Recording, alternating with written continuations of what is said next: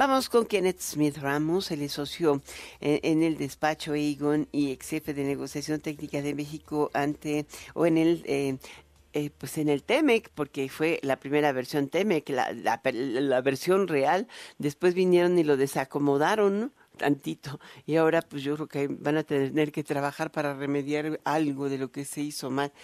Tendremos este miércoles una reunión ministerial en Ottawa y entre otras cosas es creo que es uno de los temas relevantes. ¿Cómo estás, Kenneth? ¿Qué tal, Alicia? Qué gusto saludarte.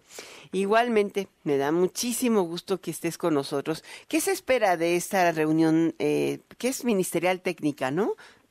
Es a nivel de viceministros, es una reunión técnica, en efecto, que prepara lo que viene siendo la reunión anual de la Comisión de Libre Comercio. Eso es algo que se, que se lleva a cabo cada año como parte de los acuerdos de implementación del tratado. ¿No es ministerial?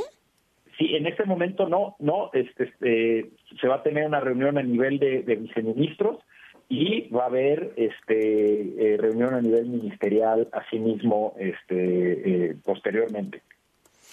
Ahora, ¿qué, temas van a estar eh, platicando en esta reunión? ¿Quién va? ¿El subsecretario de Negociaciones Comerciales? Sí, debe estar este, presente el subsecretario.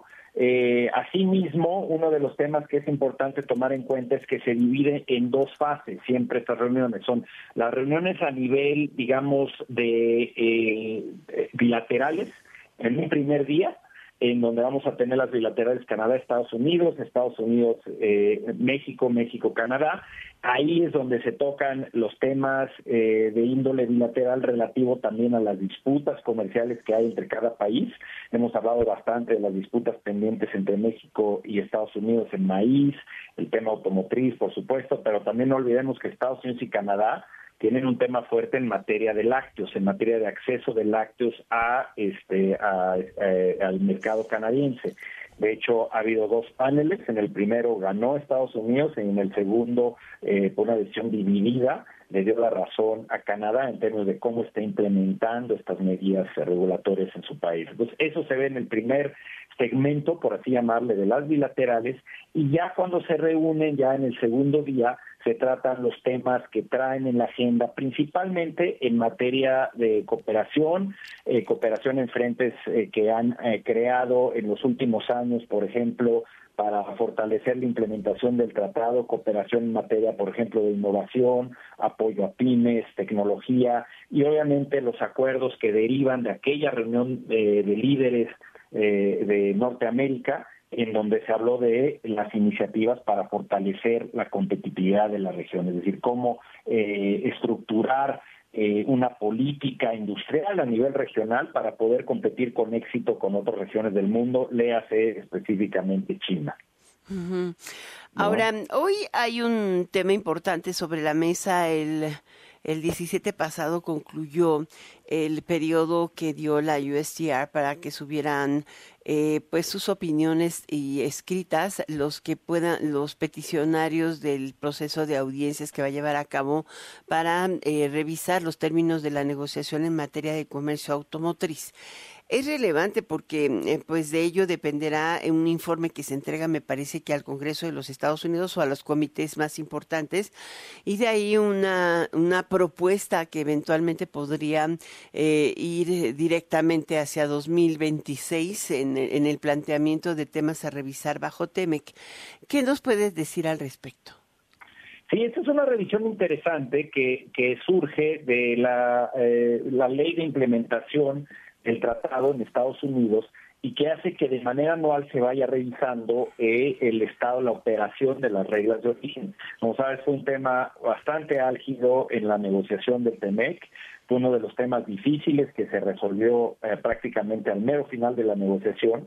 Y aquí lo que trata de hacer Estados Unidos es, eh, por un lado, tener una revisión de cómo se están implementando estas reglas de origen y dos, tener una visión a futuro sobre qué cambios necesitarían tener eventualmente estas reglas, sobre todo para acomodar los cambios tecnológicos que se están dando en el sector, la entrada de electromovilidad, nuevos materiales, nuevos productos, por ejemplo, baterías de litio eh, que van a sustituir mucho en materia de productos eh, eh, electrónicos, digitales en los automóviles.